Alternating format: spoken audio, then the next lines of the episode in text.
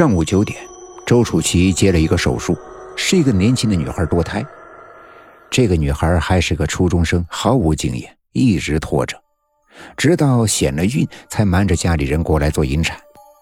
签字的是他的女同学。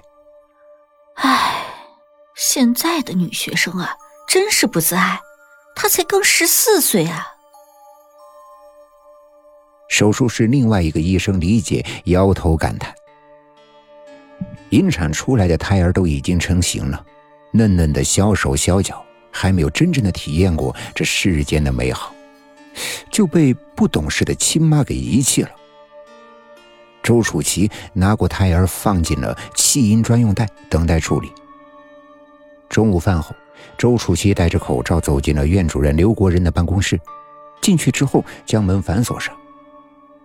刘国仁五十多了，却有着和年龄不匹配的外貌，满脸油光，戴着一副金丝眼镜，浑身散发着绅士的气质。他见周楚琪进来反锁院门，脸上的表情顿时猥琐起来。他起身冲周楚琪扑过去，是又搂又亲。啪的一声。周楚琪一巴掌打在了刘国仁的脸上，热辣辣的感觉让刘国仁是恼羞成怒，张口就骂：“小贱人，现在翅膀硬了，敢打人了呀？你是不是看上了梁好那个小白脸？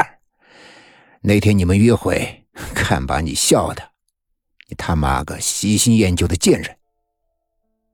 周楚琪扬手还要打，被刘国人一把抓住了手腕。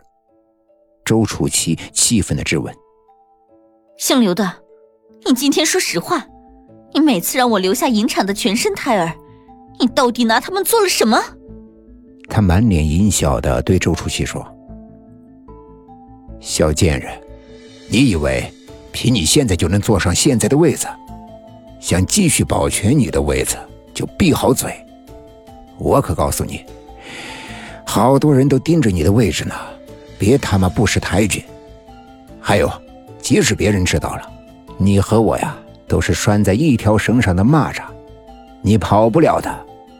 来，过来给老子亲一个！周楚琪转身想要离开门逃离，却被身后的老淫驴一把拉住，捂住嘴，拖进了办公室里的诊疗床。而刚才两人的对话，被前来送资料的助理护士王冉听了个一清二楚。事后，周楚琪整理整理凌乱的发型，刘国仁的嘴里一股股似腐肉样的气息，让他恶心的想吐。若不是为了拯救他的植物人弟弟，每天都要负担高昂的医疗费，她这么漂亮，医术又好，怎么会受到那个老淫女的牵制，被他压迫，到现在都没个男朋友？为了挣钱，为了弟弟。他又不得不向现实低头。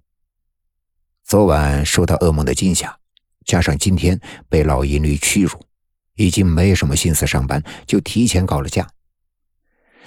到家的第一件事儿就是洗澡，他拼命的搓揉着身上的吻痕，甚至用刷子刷，甚至刷出了很多的血印子。他觉得自己是真的脏呀，不仅身体被老淫驴长期的霸占。还要迫于淫威成为他的帮凶。每次看到刘国人见着那些胎儿的尸体，恨不得眼珠子都快掉下来的时候，他就想拿刀给剁了他。而他面对的次次屈辱，唯一能发泄的方式就是哭。就在他嚎啕大哭的时候，咚咚咚，阵阵剧烈的声音响起。他竖起耳朵听，声音是越来越大，貌似……就在室内，他顾不得湿漉漉的头发，抓起浴巾裹在身上，循声去找。声音是从卧室衣柜传来的，惊恐万分的打开衣柜的暗室，是暗室里面的东西上下晃动，敲打着衣柜才发出的声响。那是一个巨大的容器，里面是一个被福尔马林浸泡的婴儿，长期受到溶液的浸泡。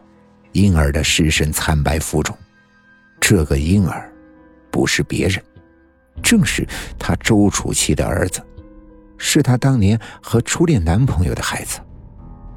那个时候，她和她的男朋友爱的呀是死去活来，可是刘国仁贪恋她的美色，用了手段迫害她的男朋友，导致很好的一个学生再无机会踏入一级。而这个孩子，也是刘国仁硬生生的逼着他打掉的。他觉得愧对这个孩子，再三的央求刘国仁，才答应给了他孩子的尸身保存在这容器里面。而此时，这个死了很久的婴儿竟然活了，在溶液里翻上串下，两只小手奋力的击打着容器。绿莹莹的眼睛，冒着愤恨的目光，似锋利的刀子，一刀刀的剜在周楚琪的心上。